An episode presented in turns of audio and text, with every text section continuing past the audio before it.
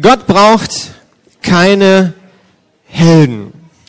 Das war die erwachsene Version, die ich äh, mir ausgesucht habe. Für die Erwachsenen nicht wissen, wer dieser junge Mann da ist, das ist äh, Spider-Man. Und der Untertitel für alle Jungs ist nämlich, was ist der Unterschied zwischen Spider-Man und Gott? Ja, ist eine gute Frage, die wir heute im Laufe der Predigt beantworten. Gibt es da einen Unterschied und wo ist der Unterschied? Ja, der kommt später, das sage ich dann während der Predigt. Und wir haben eine Person aus dem Alten Testament, die wir heute anschauen wollen. Ihr habt den Bibelvers gerade schon gehört. Und das ist Josua. Josua ist ein junger Mann gewesen und war Assistent von Mose. Ist viele Jahre mit ihm zusammen gelaufen, hat ihm geholfen, unterstützt waren unterwegs, hat gekämpft und wir, oh, jetzt habe ich eine Sache vergessen. Alle Kinder, alle Eichhörnchen und Jünger dürfen nach vorne kommen und während der Predigt malen. Dürft schnell nach vorne kommen, euch hinsetzen, ihr kennt ja die Helfer. Dann dürft ihr gerne ein Bild malen über die Predigt oder wie immer ihr auch wollt. Genau. Setzt euch einfach hin und es wird ein bisschen laut während der Predigt, aber wir schaffen das. Also, der Hintergrund dieses Bibelverses. Das Volk Israel ist mehr als 40 Jahre in der Wüste unterwegs. Sie kommen jetzt an den Punkt, dass sie lagern kurz vor dem verheißenen Land, Kanaan. Mose ist kurz vorher gestorben, Josua als neuer Leiter eingesetzt. Hinter ihnen ist die Wüste, vor ihnen ist der Jordan und dahinter Jericho und Riesen. Und ich habe gedacht, das müssen wir uns mal ein bisschen bildlich vorstellen. Fleming, komm und helf mir mal. Also wir haben eine Wüste. Ich weiß nicht, ob ich in der Wüste war. Ich war in der Wüste in Israel und Ägypten. Und du darfst mal die Wüste ausbreiten hier, so ein bisschen. Und natürlich brauchen wir eine Wüste auch Sand. Genau. Ja, mach sie nicht ganz so groß. Ich brauche ein bisschen Platz heute, ja. Ja, ja, das reicht. Genau. Wer schon in der Wüste war, weiß, es ist heiß und äh, es gibt oftmals Sand, aber manchmal auch Stein. Ne? Leg los, du darfst ein bisschen Sand in unsere Wüste schippen. Also wenn Josua mit dem Volk Israel zurückschaut, dann sieht er eine richtig lange Wüste. Josua selbst ist mit dem Volk Israel unterwegs. Das ist eine große Menge, viele Leute. Wenn er vorausschaut, dann sieht er, Fleming nicht zu viel, ich brauche dich. Dann sieht er den Jordan. Das ist ein größerer Fluss und auf jeden Fall so groß, dass ein Volk nicht da einfach durchziehen kann. Also müsst ihr euch vorstellen, Josua der neue Leiter des Volk Israel schaut nach hinten, Wüste. Schaut nach vorne, Jordan. Nicht nur der Jordan, nein, einmal rumgehen. Es gibt auch eine riesige große Stadt, die sich Jericho nennt. Und nicht nur das, es gibt in dem Land auch Riesen.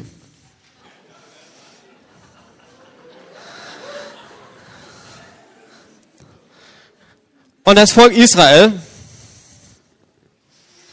befindet sich jetzt mit Josua als Leiter, ja, du darfst ein paar Playmo-Figuren aufbauen, mitten in dieser Situation. Ich weiß nicht, wie es euch gehen würde, wenn ihr ein riesiges Volk leiten müsstet und in solch einer Situation seid. Ich muss mich bewegen. Am besten du nimmst das Tablett und tust dir hier oben hin, ja? Dankeschön. Wie wird's dir gehen, wenn du in einer Situation bist? Mose war ja der Leiter mit dem Alten Testament. Also er hat viele Wunder erlebt. Er stirbt und Josua wird eingesetzt als neuer Leiter. Und ich habe mir überlegt, wie würde ich mich fühlen in der Situation? Auf der einen Seite vielleicht geehrt, dass man denkt, wow, cool. Josua wurde ja ausgebildet. Auf der anderen Seite würde ich denken, wow, wenn ich meine Rücksichtssituation äh, angucke, sieht nicht sehr rosig aus. In die Wüste, sie waren über 40 Jahre in der Wüste, will ich nicht. Schaut da voraus, sieht er den Jordan, Stadt Jericho, Riesen im Land. Das ist auch nicht so gut. Und in diese Situation kommt der Bibelvers, den wir von den Jungs von gehört haben. Und wenn man den ganzen Text anguckt, dann merkt man eigentlich, dass dreimal Gott zu Josua redet. Immer in etwas anderer Variation. Ich lese den Vers nochmal vor. Gott spricht zu Josua, sei stark und mutig, hab keine Angst und verzweifle nicht, denn ich, der Herr, dein Gott, bin bei dir, wohin du auch gehst. Und ich glaube, wir alle kennen solche Situationen, ob das jüngere Kids sind, die in die Schule gehen schon und merken, boah, eine Klassenarbeit, ob das die Mutter ist, die zu Hause ist und merkt, totales Chaos, ich muss irgendwie Ordnung reinbringen, ob das der Vater ist, der arbeitet, er merkt in der Firma, kommt da an seine Grenzen, es sind nicht 40, es sind 50 Stunden, er muss mehr arbeiten. Ob es der Student ist, der an seiner Masterarbeit arbeitet, man merkt, ich schaffe es nicht. Und genau da möchte Gott heute Morgen reinsprechen. Egal in welcher Situation du bist. Ich persönlich glaube, du musst nur ehrlich werden, egal ob du ein Senior bist oder ein Junior bist. Wir haben alle solche Situationen. Ich auch. Und Gott spricht dir das heute Morgen zu. Und ich habe überlegt, was hat das für Josua bedeutet? Das ist ja erstmal, ich, der Herr, dein Gott, bin bei dir. Das sind erstmal einfach Worte. Und ich glaube, beim Volk Israel war das immer so, dass Geschichten mit Gott erzählt wurden. Und ich habe ein paar Bilder genommen. Es gab natürlich keine Kamera, aber es gibt ja Filme. Und da seht ihr Ägypten, wenn man genau hingucken würde, kann man nicht so gut sehen, sind da Heuschrecken, die zehn Plagen. Als Josua gehört hat, hey, Gott ist mit dir, hat er Bilder am Kopf gehabt. Er wusste, hey, der Gott, der die zehn Plagen geschickt hat, der ist mit mir. Oder ein anderes Bild vielleicht. Das Volk Israel geht durchs Rote Meer. Das war ja unmöglich, verfolgt von der ägyptischen Armee. Wieder ein Bild, wo Josua denkt, hey, das haben wir doch schon mal erlebt. Er guckt nach vorne und ich glaube, es hat ihn ermutigt zu sehen, wir hatten die Situation schon mal. Oder mir ist eingefallen, die Feuersäule. Und wenn des Tages die Wolkensäule, dass Josua gedacht hat, ja, das ist mein Gott. Und wenn ich nach vorne schaue, dann habe ich diese Bilder vor Augen. Denn diese Bilder, die geben eigentlich Charaktereigenschaften weiter von Gott. Wer Gott ist. Und ich glaube, egal in welcher Herausforderung wir uns befinden, das ist das, was wir mitnehmen müssen in die Situation herein. Und jetzt komme ich zu Spider-Man. In den Ferien waren wir nicht auf Langeoog. Wir haben die ersten zwei Wochen Ferien gemacht, der Sommerferien. Und wer weiß, äh, wie das Wetter in dieser Zeit war, Regen. Wir haben fast zwei Wochen Regen gehabt, waren aber in einer netten Wohnung mit 200 DVDs. Und haben wir nicht alle geguckt, keine Angst. Aber meine Tochter wollte gern Spider-Man 1, 2, 3 gucken. Und das haben wir gemacht. Von daher habe ich mich intensiv mit Spider-Man auseinandergesetzt in meiner Freizeit.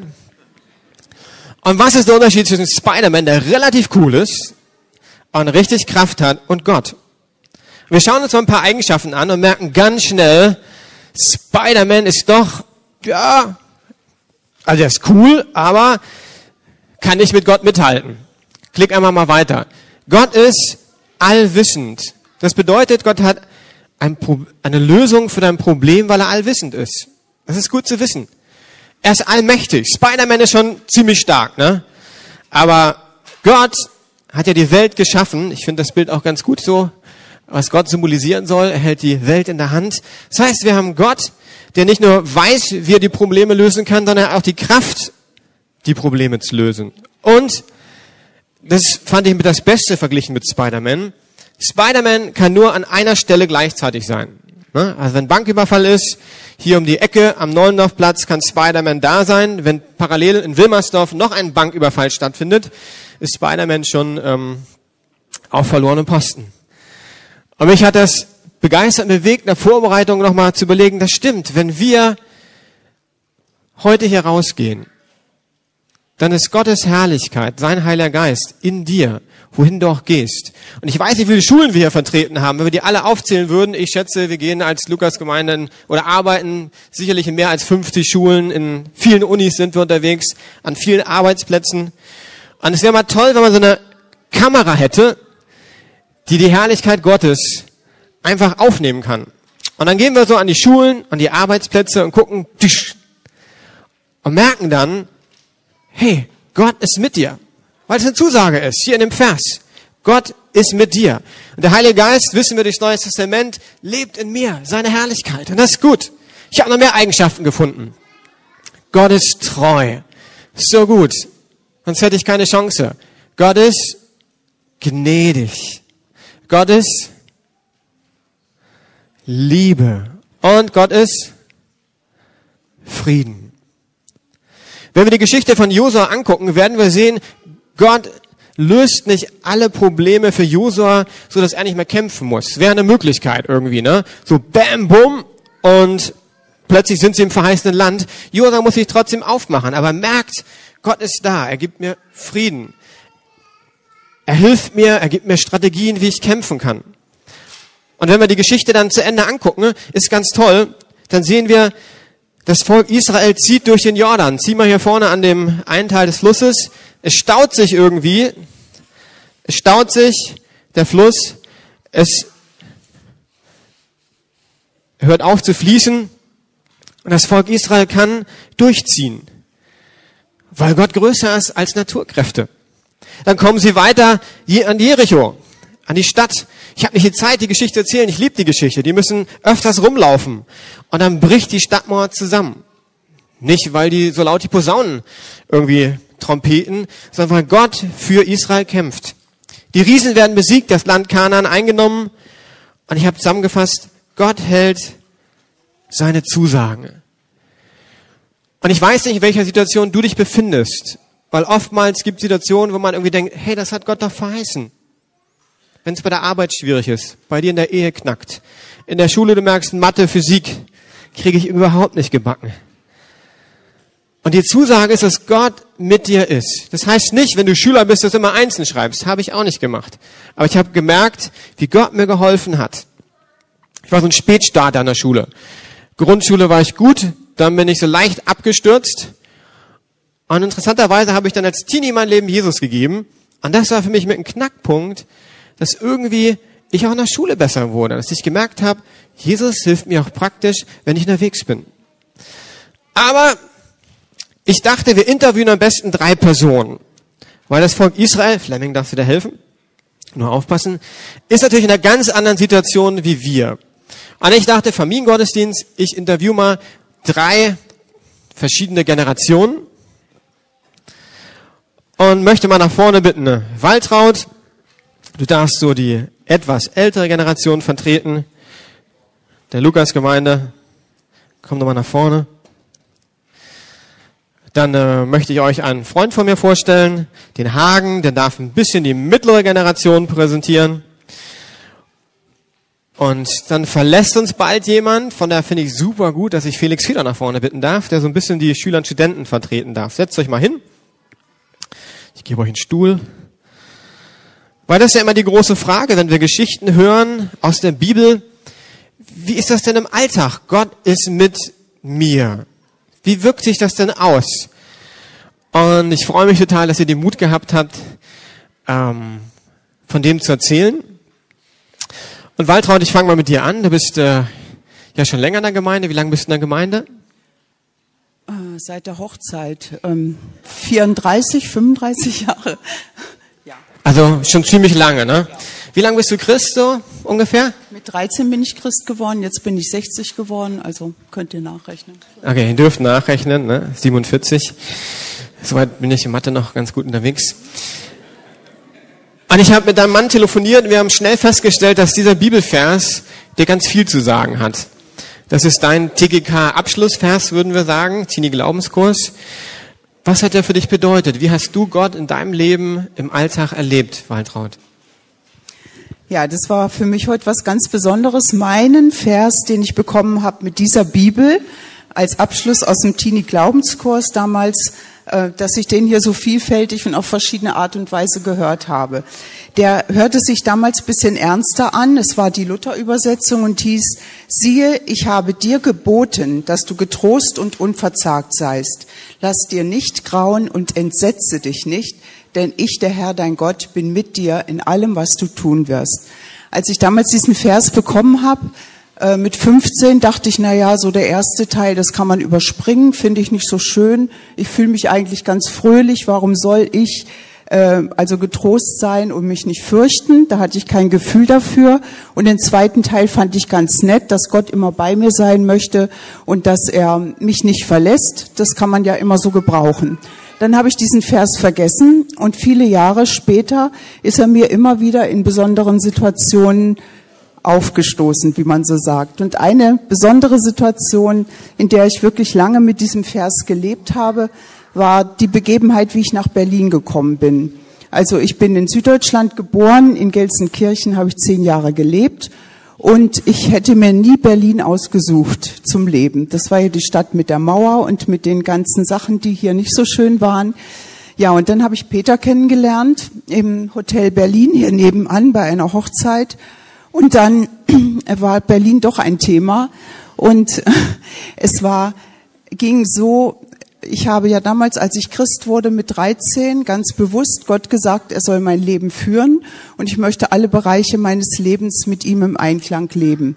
Und dann kam schnell nach einem halben Jahr des Kennenlernens mehr durch Briefe, wenige Telefonate und noch weniger Live-Begegnungen, dass Peter mich dann plötzlich fragte, ob ich ihn heiraten möchte.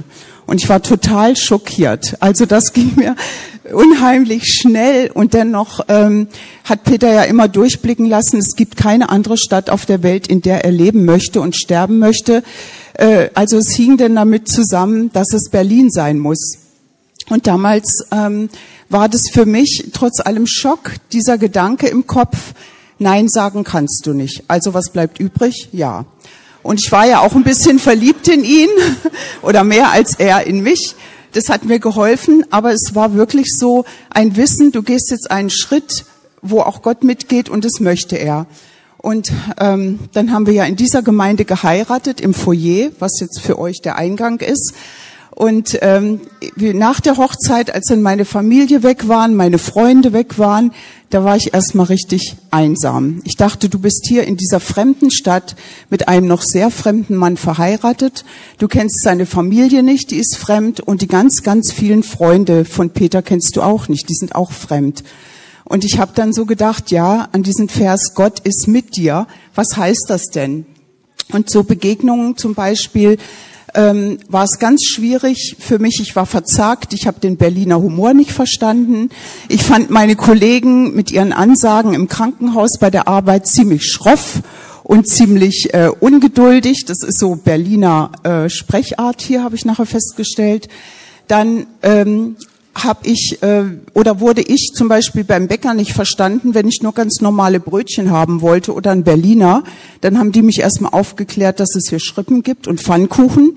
Das waren alles so kleine Sachen, die mich, äh, also die in mir so Einsamkeitsgefühle äh, hinterlassen haben. Oder ich erinnere mich noch, wie Peter mich zum ersten Mal äh, losgeschickt hat, U-Bahn zu fahren. Ich bin nie in meinem Leben U-Bahn gefahren und er erzählt mir einfach so, ja, wie ich von A nach B komme, welche Treppe ich nehme, was am Ausgang stehen muss, damit ich wieder ans Tageslicht komme. Und ich dachte, oh, bloß da durch. Und ich sehe mich noch heute, wie ich mich an diese Stange in der U-Bahn geklammert habe und sah so mein Gesicht im Fenster habe mir selber Mut äh, zugelächelt und die Leute angeguckt und habe gedacht, die haben das alle schon ein paar Mal gemacht und leben noch. Du wirst das auch überleben.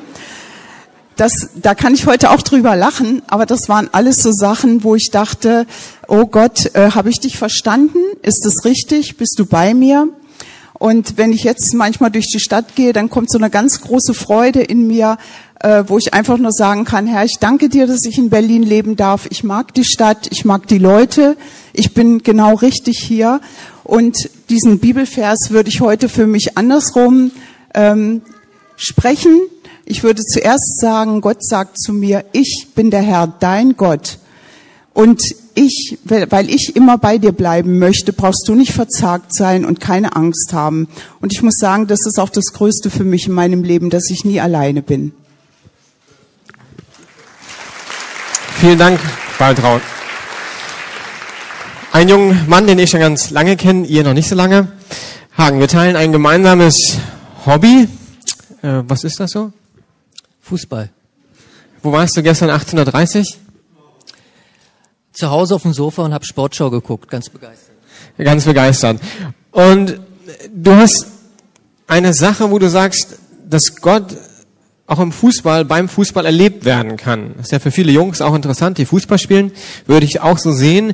Wie erlebst du denn Gott im Fußball oder hast ihn erlebt? Erzähl doch mal. Ja, ich bin ja begeisterter Fußballfan, aber auch Spieler. Ich spiele in der Fußballmannschaft hier von der Lukasgemeinde, bin dort Abwehrspieler. Und ähm, wir haben natürlich auch Ziele ja, und wir sind auch ehrgeizig. Und am Anfang sind wir in der Kabine und dann überlegen wir uns natürlich taktisch, wie wir spielen, die Aufstellung so ist. Und ja, da bin ich natürlich als Spieler sitze ich ja dabei und mache mir so meine Gedanken. Zum Beispiel, okay, als Abwehrspieler, ich muss mich gut abstimmen. Und ich habe auch den Anspruch, dass ich halt auch gut spiele und äh, dass ich gut kommuniziere. Und ich weiß, wenn ich einen Fehler mache, dann ist oft äh, gleich ein Gegentor, weil ich Abwehrspieler bin. Also da darf kein Fehler passieren. Und ähm, der eine oder andere kennt das vielleicht, wenn er auch Sport macht, da kommt man in so einen Druck, so eine Drucksituation. Ähm, man will alles richtig machen und man verkrampft dann oft auch so. Man schaut nur auf sich und, und äh, will es einfach gut machen. Man möchte einfach die Mannschaft nicht irgendwie ja alleine lassen oder so. Ja, man will es gut machen. Und ja, wie gehe ich damit um als Christ? Ähm, mir hat so geholfen, die Sicht zu entwickeln. Ähm, dass ich einfach zu erster Linie zur Ehre Gottes einfach spiele. Ja, zu seiner Ehre, dass ich, ja, dass er mich so gemacht hat, dass er so ein tolles Spiel für Fußball sich so ausgedacht hat. Einfach zuallererst zu seiner Ehre spielen. Das heißt, was verändert sich? Ich gebe 100 Prozent natürlich, gebe mein Bestes, aber ich kann auch Fehler machen. Ja, ich gebe 100 Prozent, weil ja Jesus auch 100 Prozent für mich gegeben hat. Und das ist so eine Einstellungssache. Ja, ich kann alles geben, wie er auch alles für mich gibt. Ich kann Fehler machen, auch weil, ja, weil es für Gott kein Problem ist, wenn ich Fehler mache. Und ähm, ja, das äh, entlastet mich einfach, wenn ich zu seiner Ehre spiele. Das ähm, ja, setzt mich frei und ähm, ich bin nicht mehr so verkrampft und kann ganz befreit aufspielen. Ja. Ja, das passt auch zum Thema. Gott braucht keine Helden sondern Gott braucht Menschen, die sagen, hey, ich möchte für Jesus Fußball spielen. Und dann geht es nicht zuallererst um Sieg und es geht auch nicht darum, keine Fehler zu machen, sondern ich gebe mein Bestes und dann ist es richtig gut. So, Felix Fedor, ich habe mich über alle drei gefreut. Über dich habe ich mich auch ganz doll gefreut, weil ich weiß ja, dass du bald uns verlässt. Und äh, deine Geschichte hängt auch damit zusammen, weil ihr ja nach Norwegen umzieht. Erzähl doch mal, das war gar nicht so einfach, weiß ich, eine Wohnung zu finden. Das ist alles bisschen teurer und nicht ganz so einfach. Und ihr habt ja nicht ganz so viel Geld jetzt. Wie habt ihr da Gott erlebt? Ähm, also es fing sogar noch einen Schritt vorher an, dass wir die Wahl hatten, Ellen will studieren und es gab irgendwie drei Standorte in Norwegen und wir wussten nicht so richtig, wo gehen wir hin. Wir haben so eine Liste gemacht, so was spricht für den einen, was spricht für den anderen Ort, aber wir konnten uns nicht richtig entscheiden und haben dann Gott gefragt, so ey, was ist denn so der richtige Ort, du kennst es ja. Und er hat gesagt, na, haha, sucht euch was aus. ähm, und, und ich war von Anfang an von dieser einen, von, von diesem 7000 Einwohner Städtchen überzeugt, weil ich dachte, wenn wir nach Norwegen ziehen, dann auch irgendwo, wo es auch norwegische Landschaft gibt. Ähm, und, und dann ging es damit los, so äh, bekommt Ellen da wirklich einen Studienplatz. Eigentlich bekommt man das zwei Wochen vor Studienbeginn gesagt, also so irgendwie Anfang letzte Woche. Ähm, und wir so, ja, umziehen nach weiter weg und irgendwie wäre es gut, wenn wir es vorher wüssten, haben uns beworben, aber es war relativ wahrscheinlich, dass wir es nicht erfahren, ob wir also vorher wissen. Aber tatsächlich haben sie uns, weiß ich nicht, im Mai oder sowas oder im Juni Bescheid gesagt, dass sie da angenommen wurde. Punkt eins. Wohnung. Ähm, wie, wie, du gesagt hast, Wohnung ist wirklich teuer. Ähm, und wir haben lange rumgeguckt und die Wohnung im Stadtzentrum ähm, sind so 1500 Euro für, weiß nicht, 50 Quadratmeter absolut unerschwinglich. Ähm, und dann haben wir gesagt, okay, vielleicht wohnen wir in so einer, ähm, in so einer Ferienhütte, in so einem Bungalow, 20 Quadratmeter, 5, 6, 7, 8 Kilometer aus der Stadt weg, ähm, wo wir dann neun Monate wohnen können und dann im Sommer müssen wir raus, weil da die Sommersaison Touristen kommen. Ähm, und am selben Tag haben wir, haben wir einen Kontakt gefunden zu, zu einem Pastor in der Gemeinde, der gesagt hat, ach wisst ihr, gestern ist mein Untermieter rausgezogen. Für 800 Euro kriegt ihr eine 50 Quadratmeter Wohnung im Stadtzentrum zu Fuß fünf Minuten zu ihrem Uniplatz. Ähm, es geht noch weiter. ähm, aber er hat gesagt, so äh, die Wohnung ist ohne ohne Herd, ohne Kühlschrank, ohne ohne Waschmaschine und sowas. Und wir so, uff, äh, ja, kriegen wir vielleicht hier in Deutschland relativ günstig, aber das hochzufahren, da wir mit dem mit einem Wagen hochfahren, ist relativ schwierig. Ähm, und wir haben immer wieder überlegt, okay, wir müssten mal gucken, ob wir da irgendwie eine Seite finden, ob wir irgendwie Kontakte finden. Ähm, aber wir hatten irgendwie nie die Ruhe und Ellen hat irgendwie immer mehr Sorgen gehabt, so wir schaffen es nicht, wir sind zu spät. Und dann sitzen wir ähm, vor zwei Wochen Samstag auf dem Weg nach Frankfurt zu einer Hochzeit und sie meint, ach so, komm, wir müssen jetzt mal unbedingt gucken. Ich, äh, mobiles Internet, Handy, einen hoch darauf, ähm, gucken nach und finden gleich auf der ersten Seite irgendwas und meinen, guck mal, die Waschmaschine, die leuchtet sogar blau.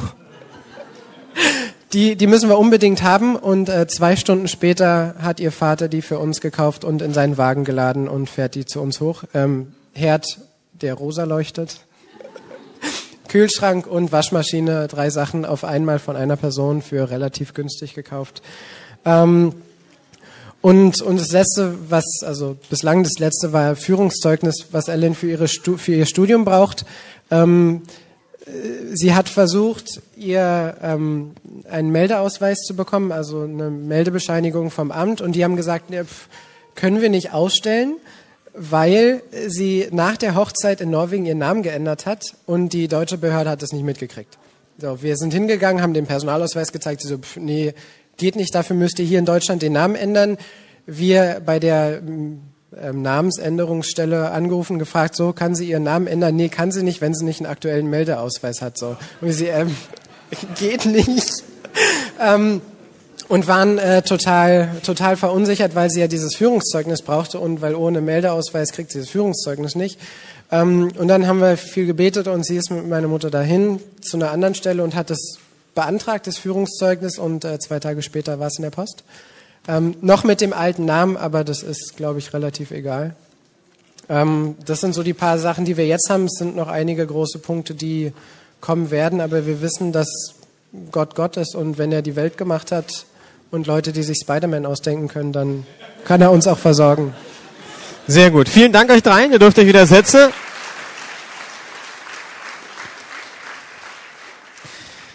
Genau darum geht's. Egal, ob wir in die Schule gehen, egal, ob wir studieren, eine Ausbildung machen, egal, ob wir arbeiten oder schon Rentner sind und bei den Edelsteinen, dass Gott in unseren Alltag hineinkommen möchte dass seine Charaktereigenschaften offenbar werden in unserem Leben. Dass er treu ist, dass er gütig ist, dass er allmächtig ist und deshalb eingreifen kann. Er ist allwissend, kann uns deshalb helfen, Entscheidungen zu treffen. Und ich möchte euch mit drei Dingen in die Woche schicken, was wir so mitnehmen können aus dem Morgen. Wenn du mal weiterklickst, das ist super. Danke. Das erste ist, lass uns ermutigen von den Zeugnissen, bewusst machen, Gott ist immer bei dir. Wir spüren das noch nicht immer. Aber die Realität ist, der Heilige Geist lebt in dir, wenn du Christ bist. Und mach dir das bewusst, dass all diese Eigenschaften, von denen wir gerade geredet haben, die sind mit in dir, weil Gott in dir lebt. Das zweite ist, hab eine Erwartung, dass du mit Gottes Eingreifen rechnest. Ich habe gemerkt, auch als Pastor manchmal, wenn ich Dinge vorbereite, kann ich so in den Alltag reinkommen, ich erwarte gar nicht mehr, dass Gott wirkt. Und ich merke, dass mir es hilft, zwischendurch, wenn es hektisch wird, innezuhalten, vielleicht kurz zu beten, um mich auf Jesus auszurichten und von ihm Kraft, Weisheit zu empfangen. Das so erlebt vom Sommerprojekt, ähm, habe ich gemerkt, boah, eine Woche noch oder zehn Tage und ich habe nicht alles vorher hinbekommen, weil wir Masters Commission prozessiert haben und wir hatten neun parallele Einsätze, wisst ihr ja, und mehrere haben noch gefehlt. Dann habe ich mit Fleming gebetet, dass Gott irgendwie die richtigen Personen mich anrufen lässt. Und es war total verrückt. Das war in den Ferien in Berlin. Ich habe ein paar Anrufe gemacht es war klick, klick, klick, klick, klick. Leute haben gesagt, super, ihr könnt kommen, wir freuen uns. Nächster Anruf, ja gut, ihr könnt kommen, wir freuen uns. Und innerhalb kürzester Zeit hatte ich neun Einsätze organisiert, die richtig gut gelaufen sind, wo ich wusste, ey, da ist irgendwie Gott reingekommen. Das war nicht ich, sondern er hat wirklich geholfen, das zusammenzubasteln. Von der hab eine Erwartung, dass Gott in deinem Leben eingreift. Und das dritte ist, beten, ne? sage Gott alles, was dich bewegt. Und das ist egal, ob wir sieben sind oder siebzig sind, Gott möchte mit uns Kontakt aufnehmen. Er möchte unsere Stimme hören. Und dass du sagst, hey Gott, was hast du mir zu sagen? Und dann hör auf ihn. Und damit wollen wir auch abschließen, dass wir eine ganz kurze Stille nehmen, nur eine halbe Minute. Und dass wir Gott eine Frage stellen, gibt es einen Satz, den Gott dir für die nächste Woche mitgeben möchte? Und Gott, das möchte ich machen. Einfach so eine kurze Zeit der Stille, wo wir dir diese Frage stellen. Gott, was möchtest du in meine Situation hineinsprechen? Was möchtest du mir mitgeben für die kommende Woche? Werdet einfach ruhig, hört auf den Heiligen Geist.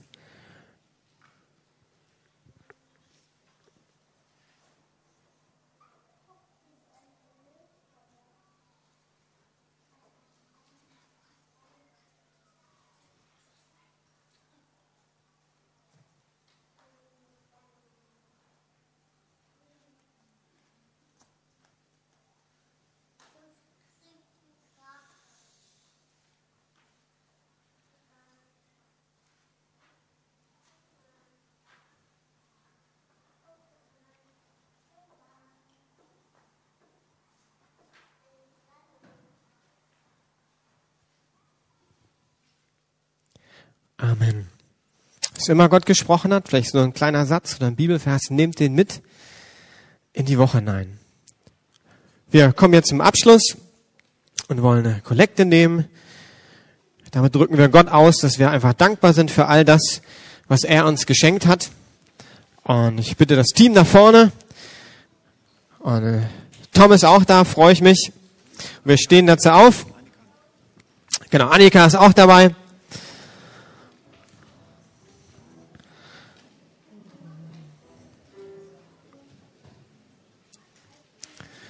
So, seid ihr bereit?